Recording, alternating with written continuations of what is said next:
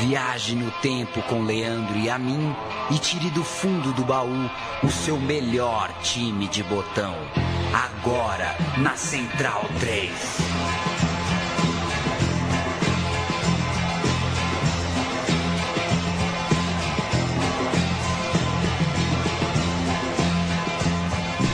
O amigo Central 3 é muito bem-vindo. Eu sou Leandro Amin, esse é o programa Meu Time de Botão. Ao meu lado está Paulo Júnior, o autor do livro que terminei a leitura ontem. Terminou.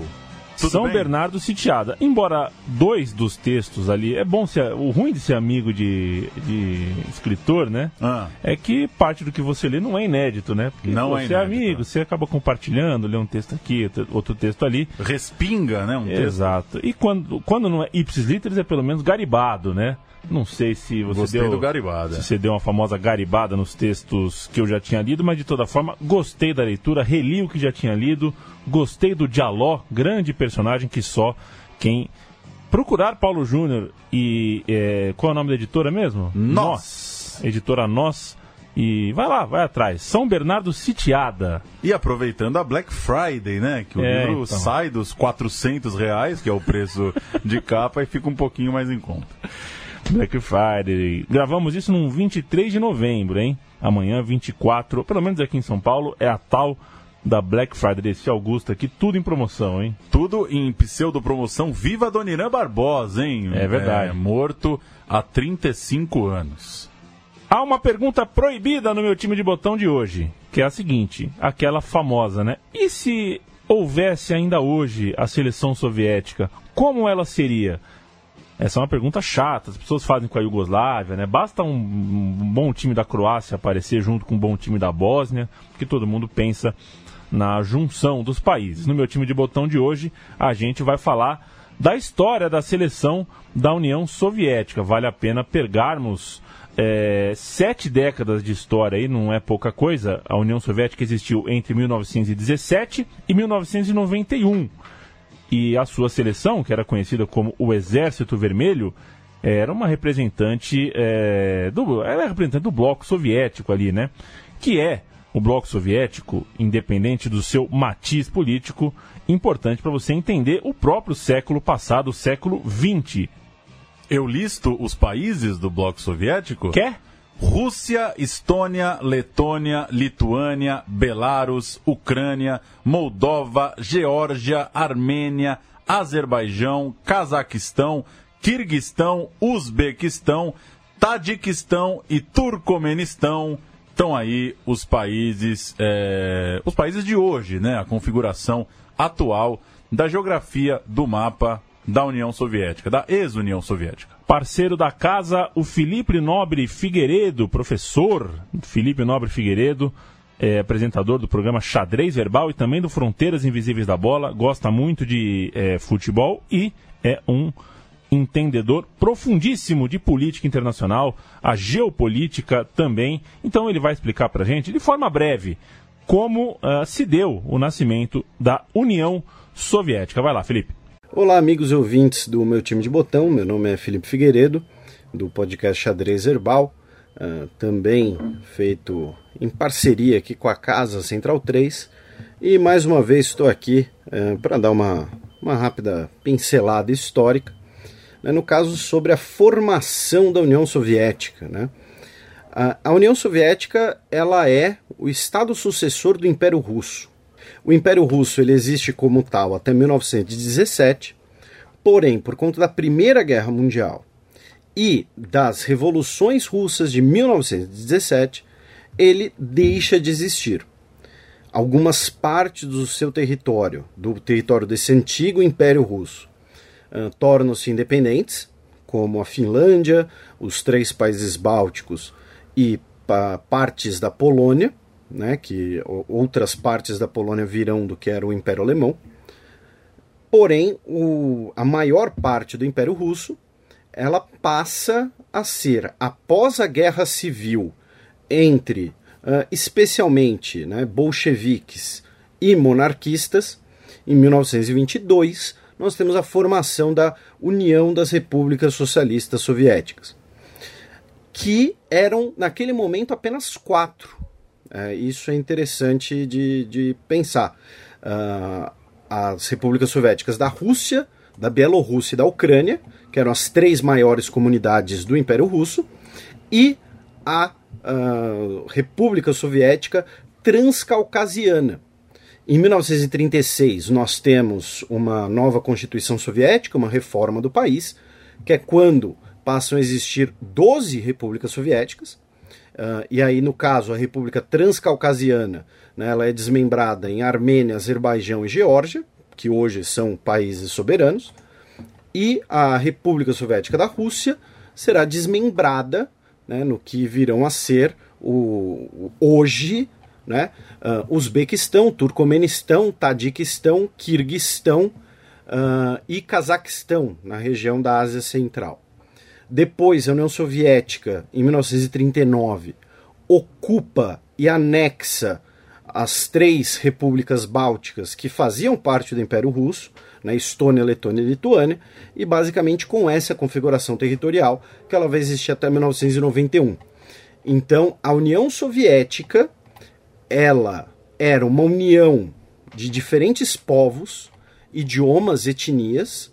Mesmo dentro da Rússia hoje, nós temos diversas regiões autônomas com diferenças étnicas de idiomas.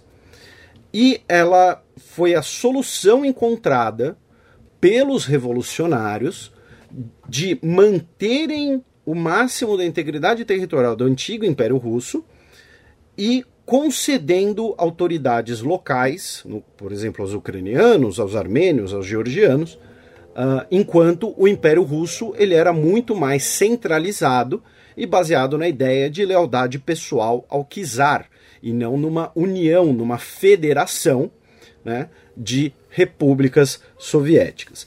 Então, por isso que, inclusive, né, as seleções soviéticas também eram uh, uma, uma mistura, um caldeirão aí de etnias e idiomas e tudo mais.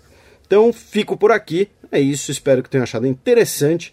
Muito obrigado e quem quiser está convidado a dar uma olhadinha lá no xadrez verbal. Valeu, Felipe! Como a Copa do Mundo que vem será na Rússia, né, Paulo? É apropriado. Rússia é, então, que a gente fale... 200 dias para a Copa, hein? É mesmo? É mesmo. Opa, é apropriado, então, mais ainda, que a gente fale... Você sabia partes... que na Copa ah. de 2002, lá na escola, a gente fez um calendário dos 365 dias para a Copa e cada dia era um dadinho. Era um dadinho uhum. lá no dia. Então eu comi 365 dadinhos até é, o nosso querido França e Senegal naquela manhã de sexta-feira. A gente já falou nas edições anteriores da seleção do Peru em Copas do Mundo e também um perfil da seleção sueca em Copas, Olimpíadas e que tais. Quanto aos soviéticos, eles conseguiram jogar sete edições da Copa do Mundo, além de uma, que seria a oitava, eles se retiraram nas eliminatórias. Essa história a gente vai contar já já. Foi pouco antes disso, nos anos 50, que o futebol soviético começou a ser, enfim, um motivo de orgulho para o bloco comunista, que, quando algo vira orgulho, ele passa a usar como propaganda do seu regime. Foi o que aconteceu com a seleção, Paulão. Eu vou ler um trechinho aqui de um, de um texto que eu trouxe, Leandro e a mim, do Dando Tratos à Bola, os ensaios sobre futebol do professor Hilário Franco Júnior.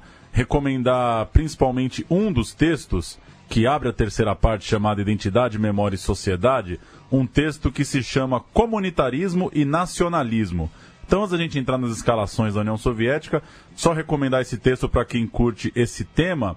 É, tem uma, uma partezinha é, bem interessante que diz assim: Como Eric Hobsbawm percebeu, uma comunidade imaginada de milhões de anônimos parece mais real quando sintetizada em uma equipe de 11 pessoas bem identificadas, por meio da qual o indivíduo, mesmo aquele que apenas aplaude, torna-se ele próprio um símbolo da sua nação. A maior contribuição do futebol para o reforço do nacionalismo deu-se, contudo, por meio da ideia de estilos nacionais surgida na Europa da década de 1920, com as Copas que existiam na época, a Copa Mitropa, a Copa Escandinávia e a Copa Báltica.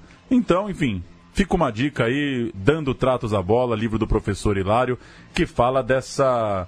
como surgiu esse conceito de seleções nacionais e estilo de jogo como ele citou aí o Hobsbawm, as pessoas entendendo ou assim se acostumando.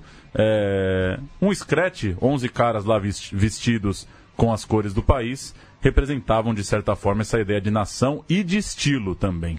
Eu vou levar para minhas férias, viu, Paulo Júnior, esse livro, Dando Tratos à Bola, esse e, é bala. e a biografia do Guga. É a biografia São do Guga. Os dois livros escolhidos aí para minhas férias. Se querem saber para onde eu vou para as férias, me procurem no Twitter que eu conto, dou dicas e tudo o mais. Barraca do Agnaldo? Mais ou menos. Feitos da década de 50 da seleção da União Soviética. Em 58, a sua primeira participação em Copa do Mundo. Dois anos antes, em 56, na Finlândia, a URSS, né, como a gente chama aqui, se sagrou campeã olímpica, ganhando também dois anos depois, agora entrando na década de 60, a primeira edição da Eurocopa. A Eurocopa foi criada no mesmo ano que a Libertadores, vejam vocês, e que a Copa dos Campeões também e deu União Soviética na primeira edição da Euro. Sobre a primeira participação em Mundial, na Suécia, a empreitada acabou nas quartas. A seleção soviética foi derrotada pela equipe dona da casa, a Suécia, na terceira. É, é, foi 2 a 0 na terceira rodada não, perdão, eu estou confundindo. Nas quartas de final, perdeu para a Suécia. Ponto. Na terceira rodada, ainda na fase de grupos, um jogo que merece destaque porque a União Soviética enfrentou o Brasil e a gente tem a ficha e eu vou te dar mais uma vez pela segunda ah, não. pelo segundo programa seguido a honra de escalar esse Brasil. Gilmar Dessor de Orlando Bellini Newton Santos, Zito e Didi, Garrincha, Vavá, Pelé e Zagalo, puta que eu pariu. que Brasilzão, bicho. A União Soviética com Yashin, Volnov, Kezarev, Krivevsky e Kuznetsov. Neto Tsaizov, Valentim Ivanov, Alexander Ivanov, Simon Van, é, e, é difícil, hein? Ilyin e Tsaryov. Esse era o time soviético que tomou uma blitz histórica da seleção brasileira. Um minuto de jogo, Garrincha dribla pra cá, dribla pra lá, acerta a trave e no minuto 3, Didi toca pra Vavá, que guarda 1 a 0 Brasil. Gol de Vavá, início de jogo implacável, descrito e lembrado por muitos é, estudiosos, amantes, apaixonados por futebol, como um dos maiores inícios, talvez a maior blitz de um início de jogo na história das Copas. Era um time inacreditável brasileiro, mas a vitória demorou para ser ratificada. Foi só no, no tempo final de jogo. Vavá é, recebeu uma bola do Pelé e respiramos fundo, finalmente vencemos os soviéticos por 2 a 0. Esse jogo empurrou os soviéticos para a partida de desempate do grupo contra a Inglaterra, que foi vencida por 1 a 0, 1 a 0, desculpa, pelo Exército Vermelho, que assim caminhava para o fim de sua jornada contra a Suécia, como a gente já citou. No fim das contas, uma participação boa, honesta, bom papel da União Soviética naquela Copa de 58. Na Eurocopa de 60, disputada em ida e volta, era um mata-mata de, de, de casa e fora mesmo, nos seus próprios países. Quando chegava a semifinal, aí uma sede era escolhida, como era um campeonato de basquete, no famoso Final Four, né? E foi a França a sede da Eurocopa, da fase final da Eurocopa de 60, em que a União Soviética acabou batendo na final a também extinta Iugoslávia. A Tchecoslováquia, que tampouco existe, ficou em terceiro. Então um pódio inteiro aí de países é, cujas bandeiras já estão nos almoxarifados da correto? história. Da história.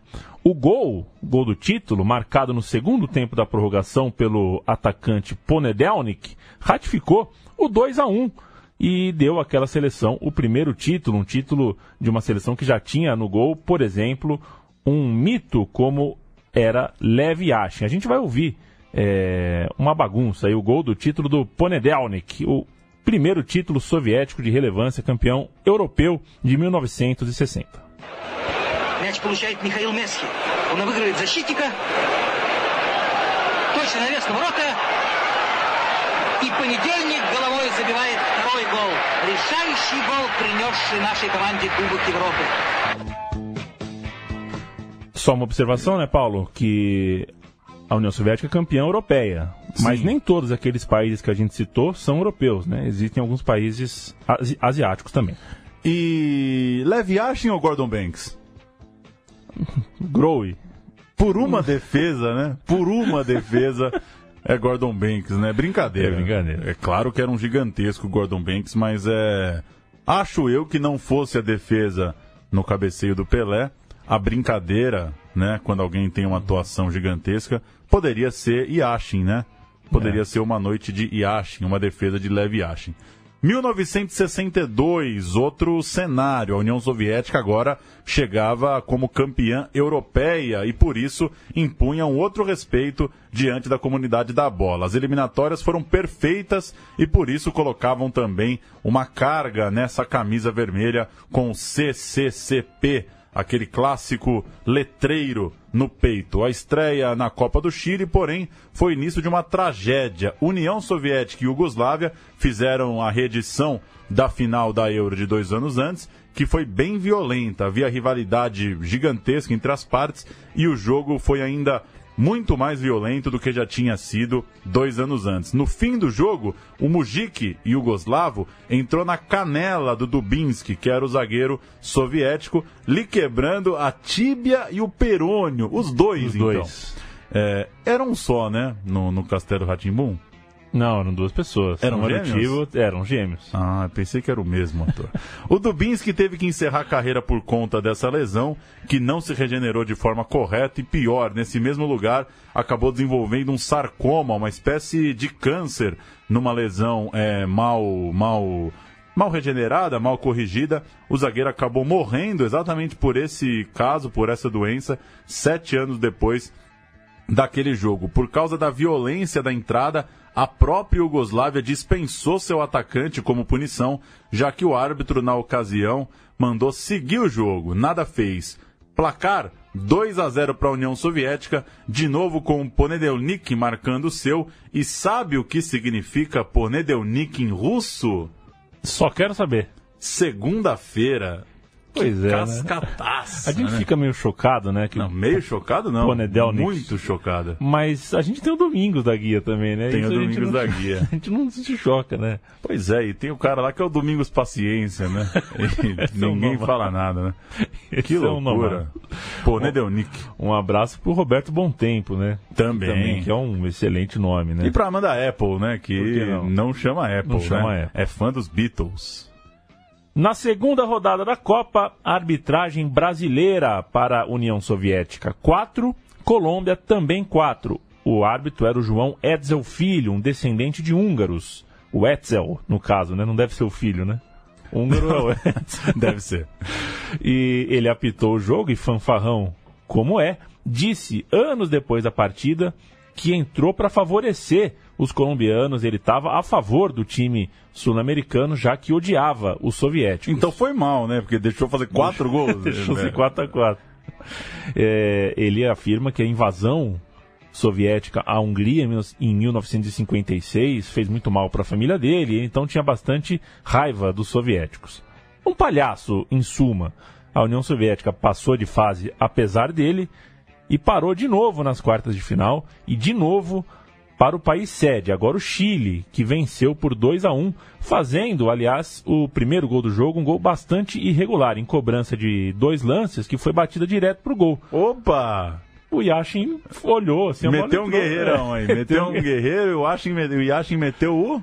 Meteu o Ospina. Ospina. Ospina. Só que o White não foi na bola, não. Não foi na não bola. Não foi na bola, deixou entrar, mas o juiz deu o gol. E o auxiliar da partida era justamente o João Edsel Filho, o tal brasileiro húngaro, fanfarrão, fraco e parte agora de um trio de arbitragem que prejudicou a União Soviética, que eu escalo aqui. Yashin, Shokeli, Maslekin, Ostrovsky, Voronin e Igor Neto. Deve ser naturalizado. Não é possível. Xlenko, Ivanov, Ponedelnik, Mamikin e Meski o Chile de Escute e Eizaguirre, Sanches e Navarro, Contreras e Rojas, Ramírez, Toro, Yanda, Tabar e Leonel Sanches.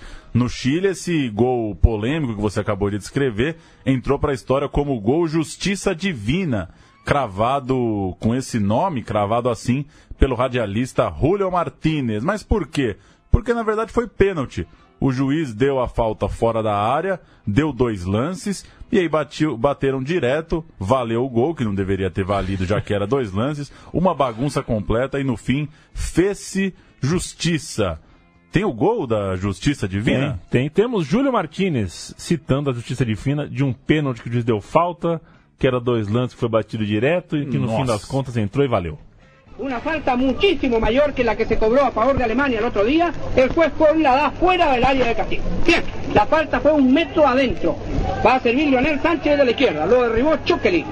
El propio Leonel va a servir la falta. Suena el silbato, viene el disparo violentamente. ¡Gol! ¡Gol chileno! ¡Gol chileno! Un tiro libre impresionante de Leonel Sánchez y la pelota en la red. Justicia divina, justicia divina, amables oyentes. Era penales, esa falta fue un metro adentro del área. Era penal, sirvió Leonel Sánchez el tiro libre y clavó la pelota en la red. Un gol impresionante. Chile 1, Unión Soviética 0.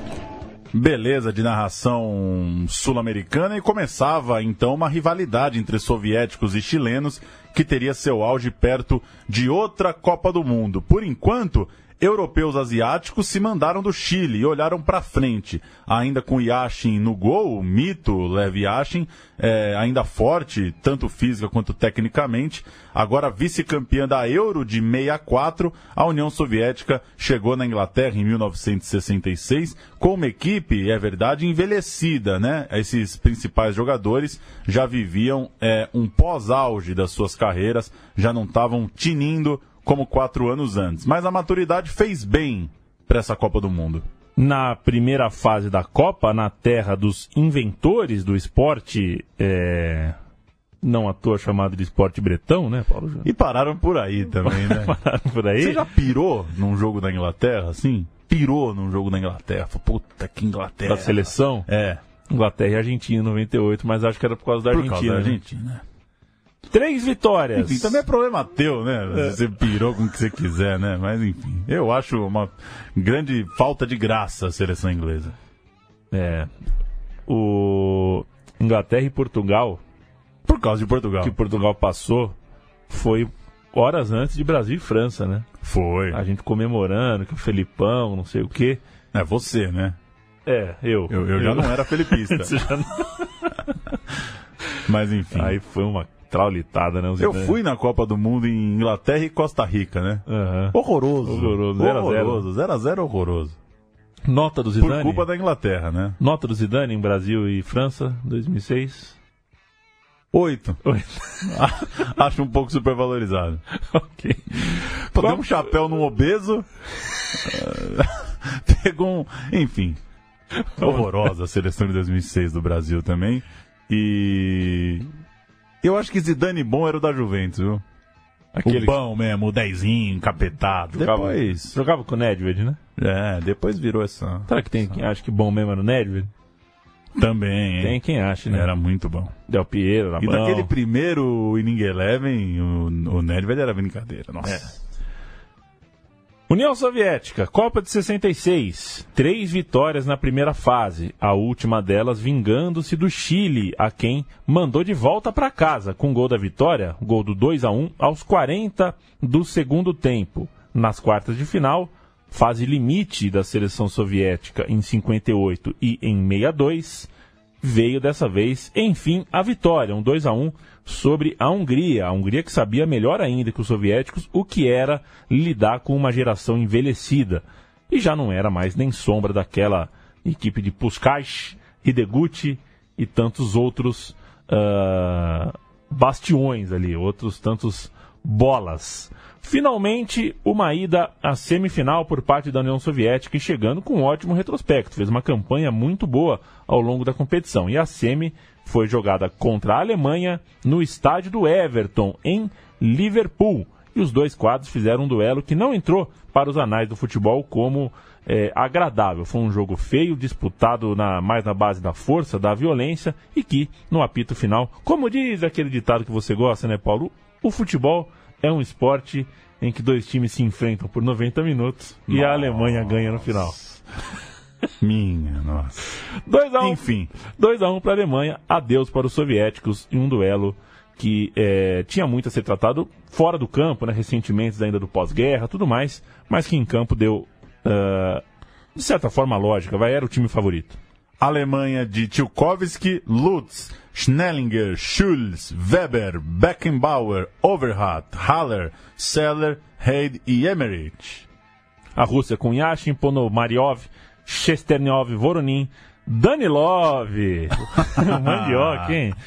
O Sabo, que jogou machucado, inclusive desde o primeiro tempo, jogou Mankitola, o Xlenko, o Banishevski, o Porcujan, o Kuzainov, e foi assim, viu? Se não foi assim a escalação da União Soviética, foi mais ou menos isso. Guga aí. E passava assim a Alemanha para a histórica final contra a Inglaterra, aquela da bola que nenhum VAR, chip, pisca-pisca, apito, é, é, o treme-braço lá do juiz, como é que é o nome? O avizinho lá quando aperta a bandeirinha. Ninguém vai dizer se entrou ou não é, a histórica final Alemanha-Inglaterra em 66. E para o nosso programa aqui, claro, fica o satisfatório rendimento do time soviético. Fez uma Copa boa. O Yashin começava a virar história já no time soviético, não mais presente. A partir daqui, a gente separou um pouquinho do material do nosso amigo Cláudio Arregui, jornalista parceiro aqui da casa, lá no canal Ultrajano do Zé Trajano, onde no programa do Arregui ele fala sobre quem foi o goleiraço Lev Yashin. Vamos ouvir.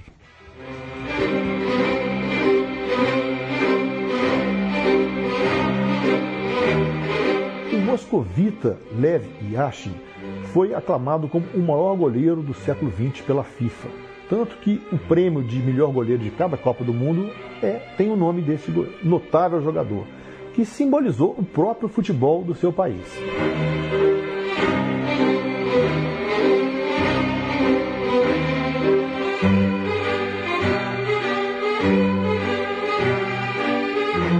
Tinha o apelido de Aranha Negra, porque jogava todo de preto, camisa, calção, meiões.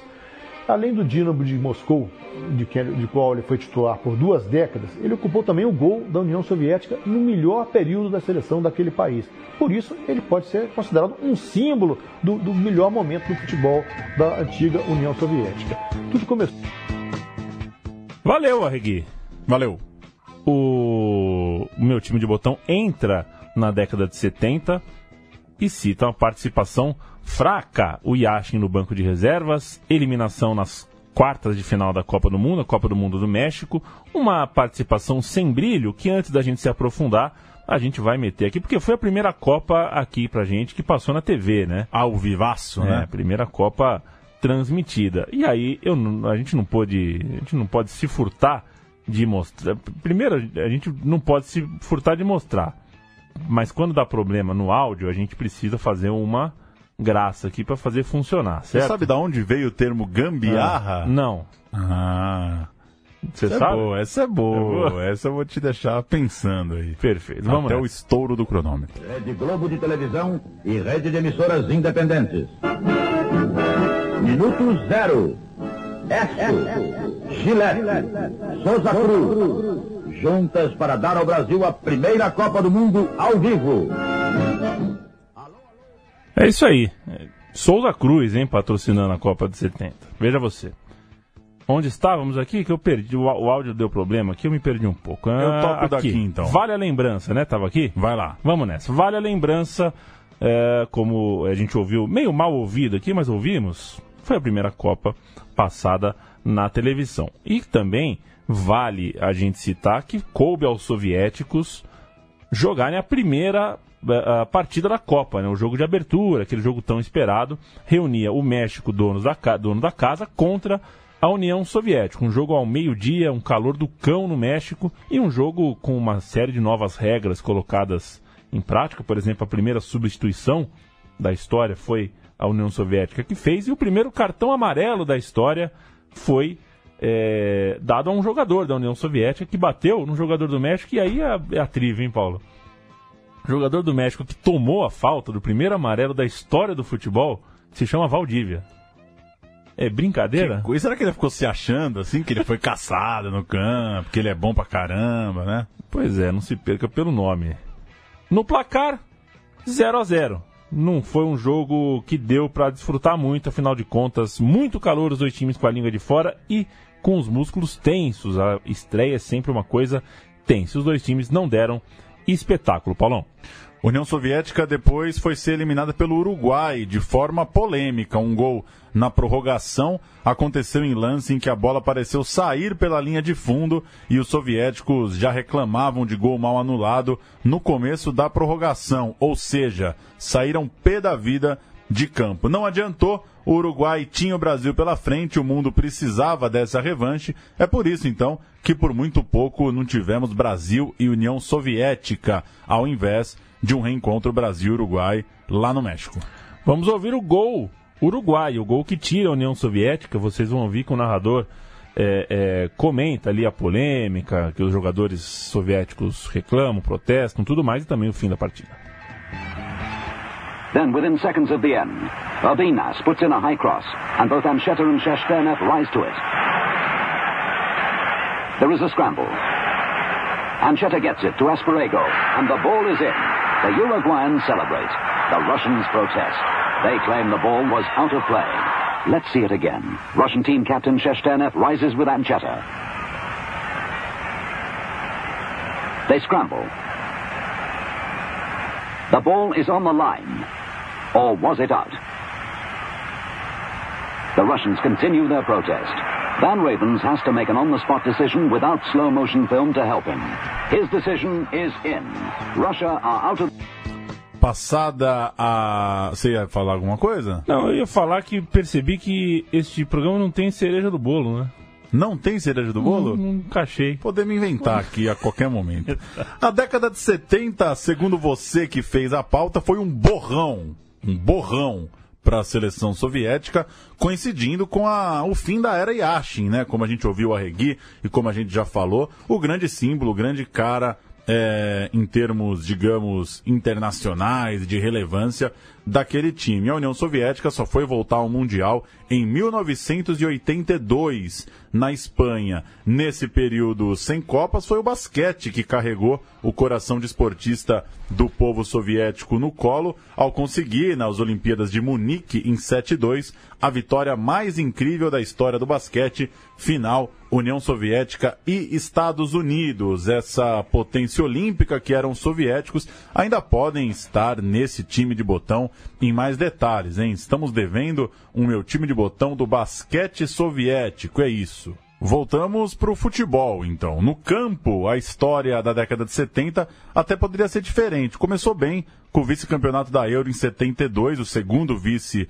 na história, 3 a 0 pesado para os alemães na grande final. Mas as eliminatórias para a Copa de 74 deram à história não uma vitória, mas um gesto de nobreza importante. A seleção se recusou a enfrentar o Chile na repescagem para aquele Mundial de 7-4, pois não aceitava pisar no solo chileno, comandado então pelo ditador Pinochet valendo vaga na Copa, as duas seleções, que eram rivais desde aquela história que a gente contou de 58, fariam essa ida e volta, valendo um lugar no Mundial, ida e volta que nunca existiu, jogos que nunca existiram. Em Moscou, 0 a 0 no jogo de ida. É, a volta, sim, é, aconteceu esse fato em que os soviéticos escreveram para a FIFA pedindo para que o jogo fosse num outro país.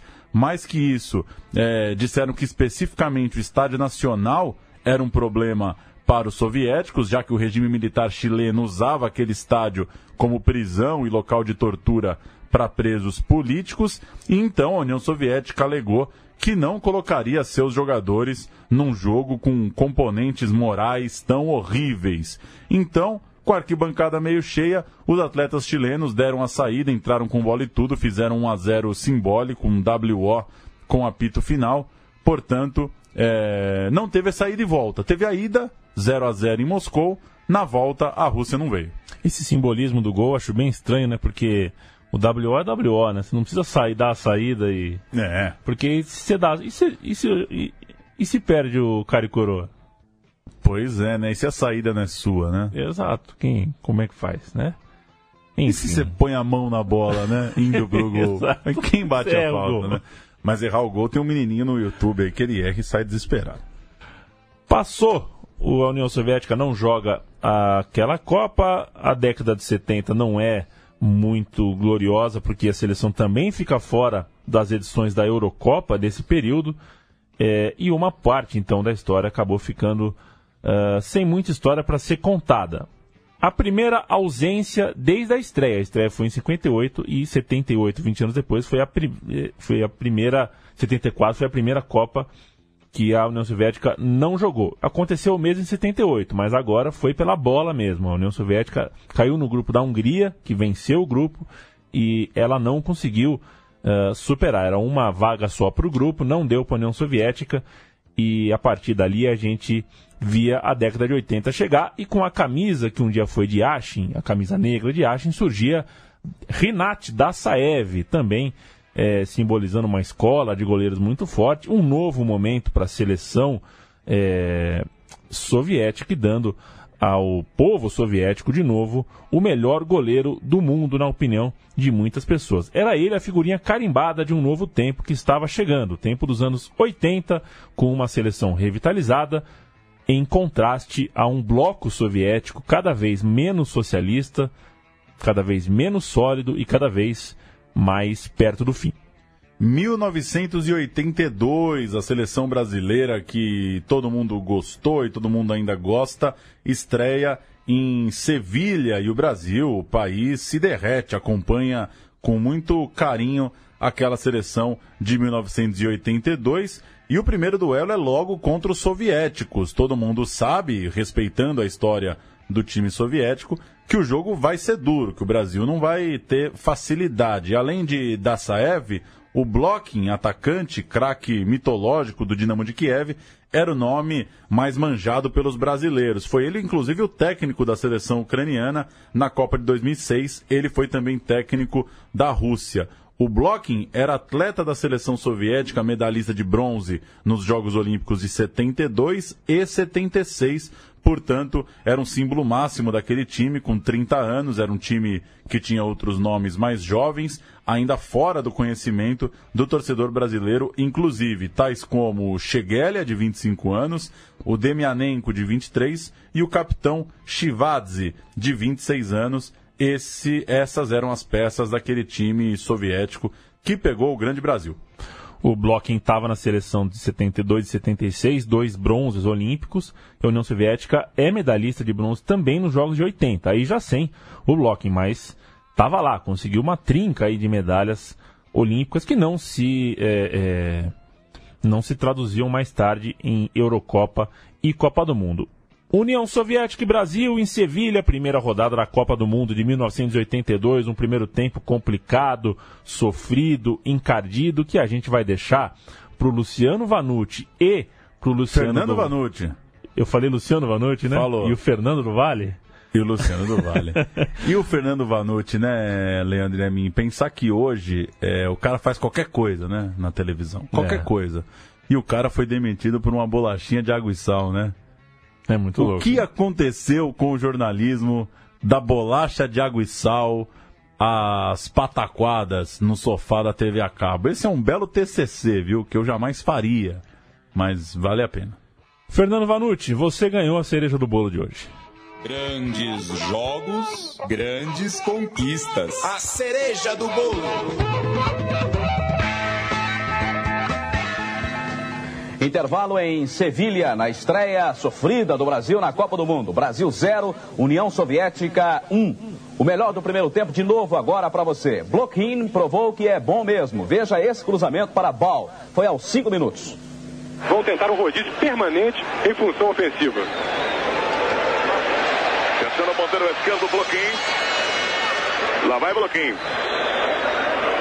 Olha o perigo no toque de cabeça. Passa a direita de Valdir Pérez. Numa descida perigosa de Val.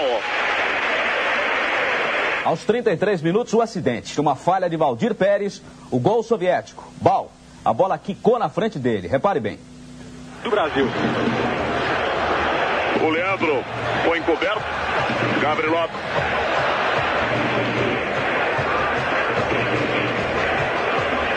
Gabriel Lopes.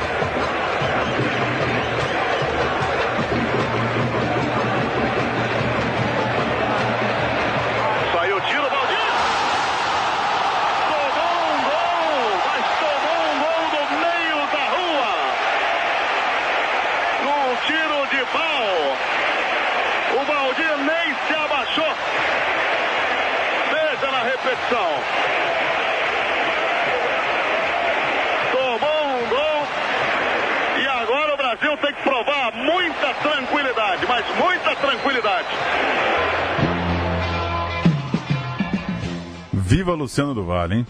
Viva Luciano do Vale. O Valdir Pérez ficou bastante marcado por esse lance. Mas o Brasil virou no fim. Fiquem tranquilos. O Sócrates e depois o Éder. Valdir Pérez, Leandro, Oscar Luizinho Júnior. Luizinho que fez um pênalti claríssimo no primeiro tempo. Sócrates, Zico, Falcão, Éder, Serginho, Dirceu. Bom time, hein? Bom, né? Bom. Entrou o Paulo Isidoro no lugar do Dirceu. O primeiro. Para, para o segundo tempo. O primeiro, Paulo Isidoro. O primeiro, não o segundo, Não, o segundo. Depois dessa derrota fazendo um certo Deixa só te interromper, eu não, eu não escalei a União Ah, Soviética, desculpa, né? Eu vou meter aí. aqui. Dassaev, o goleiro, linha de defesa com Su Sukalevids, Shivadze, Baitacha e Demianenko. Meio campo com Bessonov, Gavrilov, Bal e Daracélia. No ataque, o Schengelia e o Bloquin. Depois dessa derrota em que a União Soviética fez um certo papel de vilã do futebol arte aqui para a imprensa e para a torcida brasileira, vitória sobre a amadora Nova Zelândia, é, que também não se preocupou em se profissionalizar também, né? Segue amador. E um empate em 2 a 2 contra a Escócia. O empate era soviético, quem ganhasse estava classificado. A Escócia saiu na frente logo aos 15 minutos e os soviéticos precisaram de Dassaef operando um milagre, a defesa da Copa, para impedir que a Escócia fizesse 2 a 0 de início. A virada veio só no segundo tempo. No fim das contas, o 2 a 2 eliminou os escoceses, classificou os soviéticos para as quartas, no melhor regulamento da história das Copas, viu, Leandro Amin? Os quatro triangulares. Quatro triangulares. Que beleza de regulamento. Jogando a segunda e a terceira partidas, os soviéticos pegaram a Bélgica, sabendo que era preciso vencer. Joga a segunda terceira partida significa que o triangular começava com o jogo dos outros, né? É. Começava com Bélgica e Polônia. O que é bom e ruim, né? É, tem. É tem bom um- você saber é. o que você precisa. Mas é ruim já jogar pressionado Você já também, joga né? pressionado, É. exatamente. O jogo foi 3 a 0 para a Polônia. Polônia 3, Bélgica 0. Então, os soviéticos já enfen- enfrentaram a Bélgica sabendo que era preciso também golear, de preferência por 4 gols para ficar na frente da Polônia no jogo final. Não deu, foi só 1 a 0, então aquele sentimento dividido, né? Alegria porque ganhou, mas nem tão alegre assim porque a Polônia jogaria pelo empate na partida derradeira, Polônia contra a União Soviética.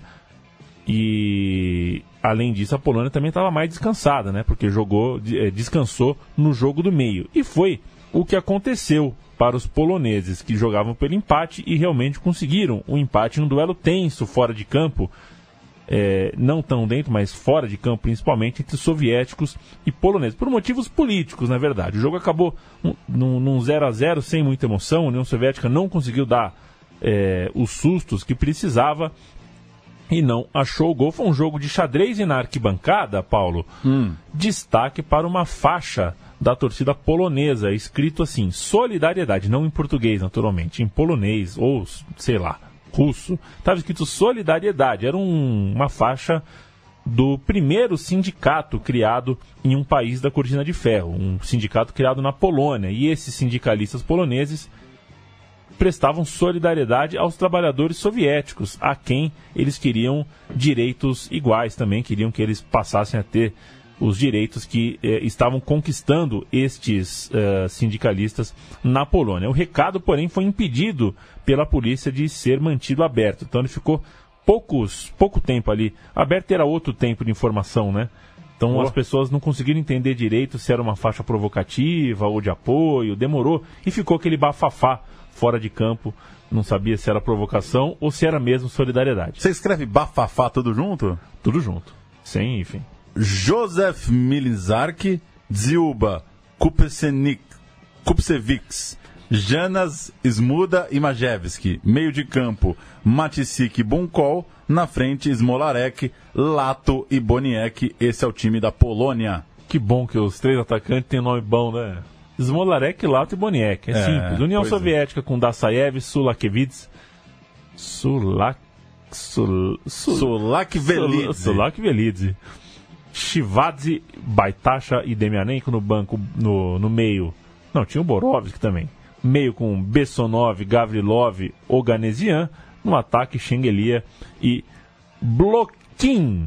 Chegamos à Copa de 1986 e teve técnico trocado há um mês da estreia para a Copa do Mundo e um desastre em Kiev, o famoso acidente, a tragédia, o acidente radioativo de Chernobyl, que causou, graças à convocação de 11 atletas do Dinamo de Kiev para a Copa do Mundo, um apelido jocoso, maldoso de equipe atômica. Até porque a União Soviética estreou vencendo por 6 a 0 agora a Hungria, que já não era aquela Hungria do gordinho Puskas, já não era mais a Hungria de Puskas. O respeito foi imposto mesmo na segunda rodada, empate contra a favorita França, da Saev pegando tudo, 1 a 1. União Soviética em França, segunda rodada da Copa de 86. Ao passar pelo Canadá na rodada 3, é, a gente vai voltar a ver o Canadá numa Copa do Mundo? Vai, Copa de 48 times. Então vamos lá. Ao passar pelo Canadá, cadê você, Canadá, na rodada 3,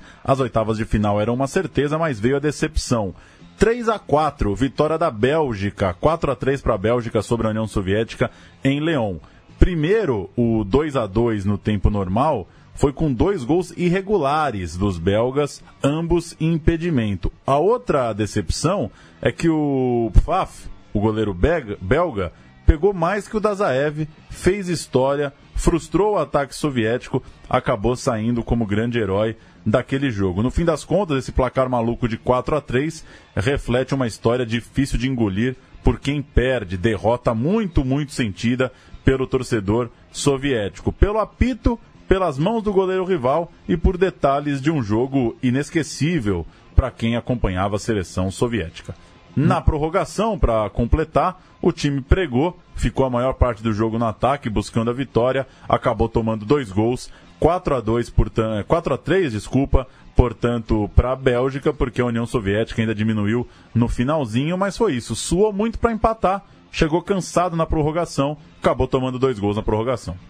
Um jogaço, um dos grandes jogos das Copas do Mundo.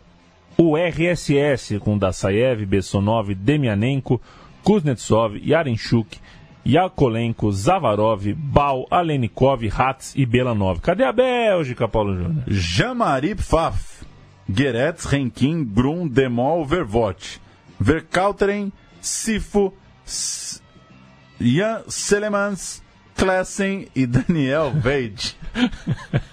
Eu nunca sei se é o meu sotaque ruim ou o seu sotaque ruim que estão piores. Não ficou o... estranha essa frase? Se é o meu é. ou o seu que está pior, né? É. No singular, desculpa. O, o Eric Gerritz, lateral direito da Bélgica, era a cara do nosso amigo Lucas Borges, que apresenta o Cine Central Brasil. Um beijo! O Gerritz? O Gerritz. O ah, é a cara do garoto. Lucas Borges, veja você. A gente vai ter gol, gol da União Soviética, o finalzinho e o final de jogo, é isso? Exatamente. Eliminação para a Bélgica. Tchau, tchau na Copa de 8-6. maar laten liggen. Strafschop. Ja, ik denk dat juist.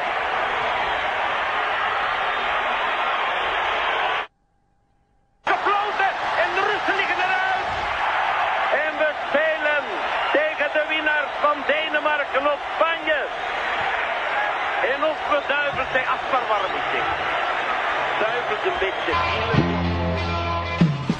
Para a narrativa soviética, mais uma Copa do Mundo que lhe foi tirada com erro de arbitragem. Ah, contra tudo e contra, contra todos. é o mundo todos. contra a gente. Contra o né? bloco, no caso do bloco soviético, até que Até que vale, né? Pois é, fui mal nessa. É contra tudo e contra, contra todos. Né? Mas no futebol, talvez essa metáfora aí não, não, não caiba como metáfora. Mas são alguns casos de erro no caso.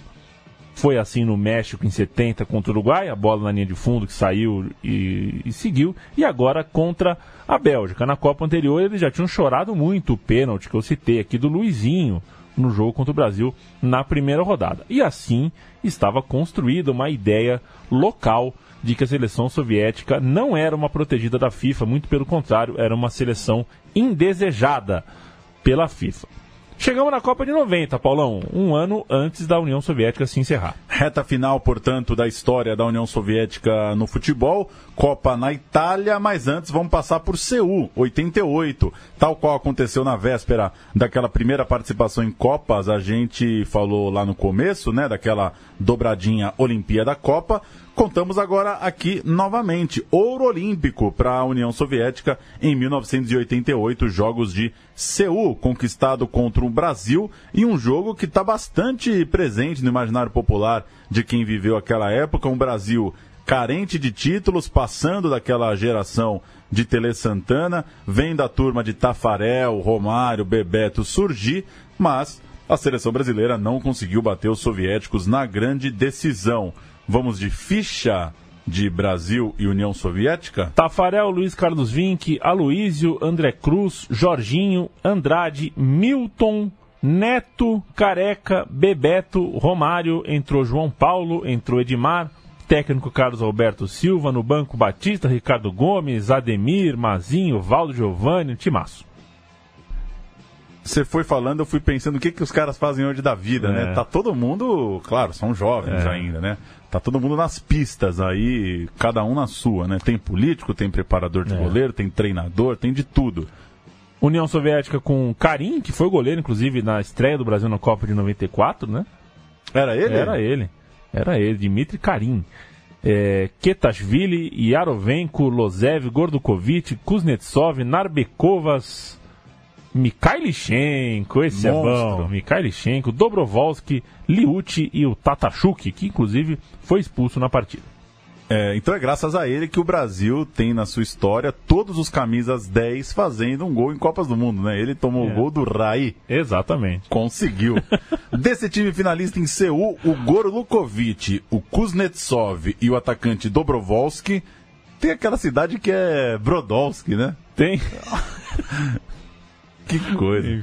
Estavam no time titular no Mundial da Itália, mas a sensação soviética não se dava só por causa desse desempenho olímpico, mas sim porque meses antes a União Soviética voltaria a decidir uma Eurocopa, essa em Munique, contra a Holanda, um dos jogos mais conhecidos daquela edição e daquela época, podemos dizer assim, né?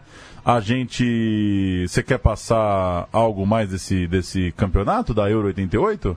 Não, eu acho que o campeonato ficou bem marcado. A gente um dia vai falar sobre essa seleção holandesa, né, Paulo? Era um timaço mesmo, com, do, do Gullit, Raikar, Van Basten, uma Eurocopa que, inclusive, é, levantou de novo a Eurocopa, né? A Eurocopa estava meio para baixo, aquela 88 na Alemanha, colocou a Euro de novo é, no- nos holofotes. Ali o time soviético tinha como destaque o Michailichenko, o Michali, Ih, Mikhailichenko, que jogou, tinha 25 anos em 88, e o ataque era uma dupla de ucranianos, o Protasov e o Bielanov. O Dassaev era o goleiro experiente, capitão, e essa seleção teve o seu maior momento ao vencer a Itália com autoridade na semifinal. O jogo foi 2 a 0. Na decisão, aquele gol antológico do Van Basten sem ângulo, de sem pulo, quase na linha de fundo, que entrou no, na gaveta oposta, um gol absurdo de uma não menos antológica seleção holandesa. Um Van gente- Basten ou Careca? Careca. Careca ou Romário? Romário. Então Van Basten ou Romário. aí se o cara falar Van Basten, aí, aí complicou, né? Vamos ouvir rapidinho União Soviética 2, Itália 0. A semifinal dessa Eurocopa vencida pela Holanda na final, mas pela União Soviética na semi. Wonderful twisting, turning. The Soviet Union lead the game. What a brilliant goal. Oleg it's in time and space. It's a second. It's two goals in the space of five minutes. It will come for Gianluca Vialli. Gianluca Vialli, ele falou. ali. Ele mesmo. Dois anos depois, a Copa seria nessa Itália, que perdeu esse jogo que a gente acabou de ouvir. Uma Copa decepcionante para os soviéticos, que marcaram mais pelos sinais públicos dos efeitos da perestroika do Gorbachev, eh, que resultaram, por exemplo, na não utilização do famoso CCCP. CCCP. O letreiro conhecidíssimo e famoso, e que tem muita gente com essa camisa por aí, Tem né? muita gente. Ela é das famosas. E a piada dos tempos de mamãe era cuidado com o craque Pelé, né? Era o Cuidado com o craque Pelé. Era piada na época. Eu nunca tinha ouvido essa piada, então não tenho condição de dizer se ela procede. A abertura político-econômica do bloco fazia daquela seleção muito pouca coisa sobre identidade. Era um grupo acinzentado que não deu muita liga, mas ainda há o que reclamar. Lá vai, na estreia em Bari, 2 a 0 para a Romênia, segundo gol em pênalti duvidoso. Na segunda rodada em Nápoles, 2 a 0 para a Argentina, mas Maradona, é, numa mão de Deus que ninguém se lembra muito, tirou com a mão uma bola em cima da linha logo no começo da partida. O juizão deixou seguir e na rodada final ainda dava para os soviéticos buscarem uma classificação, enfiaram 4 a 0 em Camarões e avançavam se tivesse um vencedor entre Argentina e Romênia. Mas não rolou, não houve vencedor. 1 a 1 lá, 4 a 0 aqui. Camarões poupando atletas e feliz da vida. E a União Soviética, pela primeira vez, eliminada na primeira fase e pela última vez numa Copa do Mundo, nessa história que a gente contou nesse programa. Uma história que recomeçaria é, quatro anos depois, em São Francisco, Estados Unidos, com Rússia e Brasil. O primeiro jogo é, de uma ex-União Soviética, de, uma ex, é, de um ex-território soviético em Copas do Mundo classificada para a Copa, para a Eurocopa de 92, a União Soviética dissolvida em 91, não tem como jogar, deixa de ser naturalmente um país, mas tem a vaga. E é por isso que você vê então a solução encontrada, né? Você vai ver na tabela da Euro a sigla CEI, CEI, Comunidade de Estados Independentes. Era, foi a forma encontrada de uma seleção ali, é, de um território em transição, atuar. Nesses anos todos, quase metade dos atletas que foram às Copas do Mundo com a camisa soviética, 47% deles eram nativos da Rússia, contra 31% de ucranianos e 22% de outras nacionalidades. Então dá para afirmar que a seleção soviética era meio time da Rússia. Respondendo, de certa forma, a pergunta, né? Ah, se jogassem juntos naquela época, tudo mais, se, fosse, se fossem países separados, né? A Rússia seria metade do time da União Soviética.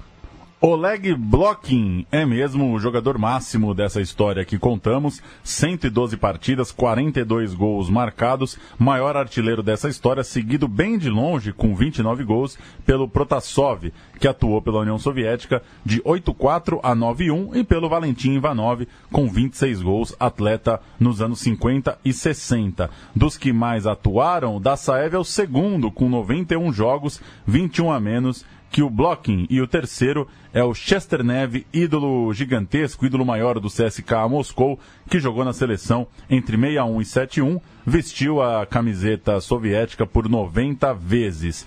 Entre os treinadores, Kachalin foi o principal nome dessa história, comandou o time soviético nos anos 50 e 60, era o homem à frente da seleção nas duas primeiras Copas e na conquista da Euro de 60. Do ponto de vista geográfico, foram 90 partidas da União Soviética disputadas em solo moscovita, em Moscou. Em Kiev, capital ucraniana, só 12. Daí você também percebe é, como uh, a Rússia ali mandava né, no, no futebol soviético. E o quanto a seleção soviética era mais russa do que, do que qualquer outra coisa, por isso a gente cita aqui Brasil 2, Rússia 0 em 94, como uma espécie de continuação. Aí o espólio da seleção soviética foi é, guardado em solo russo, não temos dúvida disso. E a Rússia, não sei se você sabe, Paulo Júnior, é sede da Copa do Mundo de, de 2018. Faltam 200 dias e mal posso esperar por, uh, pela Copa do Mundo, que é sempre um mês muito legal. E eu sinto te informar, Leandro e a mim, que a origem da palavra gambiarra é bem controversa, viu? Ah, é? Tem gente que diz que vem do gambia, que seria uma gíria pro, pro, de um italiano que significa perna. A iarra seria uma perna grande, mas tem também quem diga que o arra pode significar uma coisa que deu certo.